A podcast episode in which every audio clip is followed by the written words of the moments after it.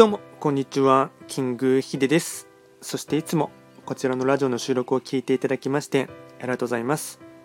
トレンド企画とは、トレンドと企画を掛け合わせました造語でありまして、主には旧世企画とトレンド、流行、社会情勢なんかを交えながら、毎月定期的にですね、運勢とか、あとは開運行動についてですね、お話をしております。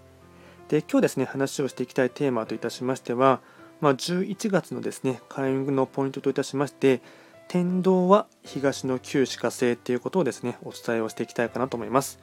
まあ、いわゆるですね、天の道って書いて天道と呼ぶんですが、まあ、天道はですね、まあ、最もそこにですね、太陽の光が当たる場所っていうところを指しまして、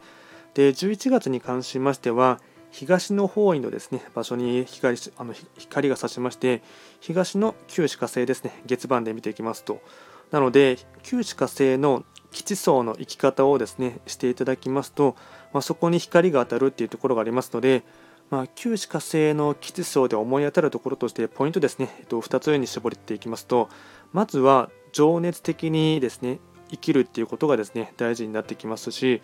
で2つ目がですね常識とかあとは見た目にとらわれずですね、まあ、外見なんかにとらわれず本質を見抜く知恵目を持つっていうことがですね大事になってきますので、まあ、情熱的に生きるとか常識とか見た目にとらわれずにですね本質を見抜くっていうことがですね大事なポイントとなってきますので、まあ、これがですね、ま、主な基地の考え方というか旧歯科星の基地層になりますので、まあ、11月に関しましてはこれはあの9星9つの星のどの方もですね当てはまりますのでそれを意識していただきながらま生活をしていただきますとまそこにですね光が差し当たって、ま、開運のポイントというか Tips になっていきますのでそういったことをですね意識していただきますと、ま、きっといいことがあるかなと思いますしそこにスポットライトが当たるということをですね認識していただければなと思います。あとは非番切符でも活用できますので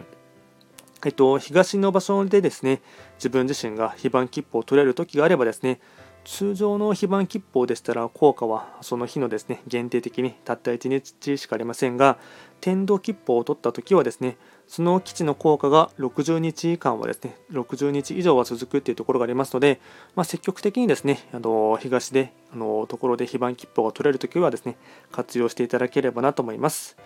で今回は簡単にですね天道は東の旧歯科星ということでお話をいたしました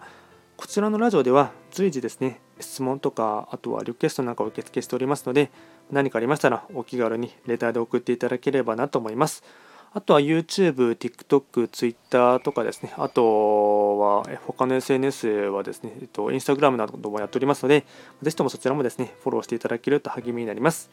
では今回も最後まで聴いていただきまして、ありがとうございました。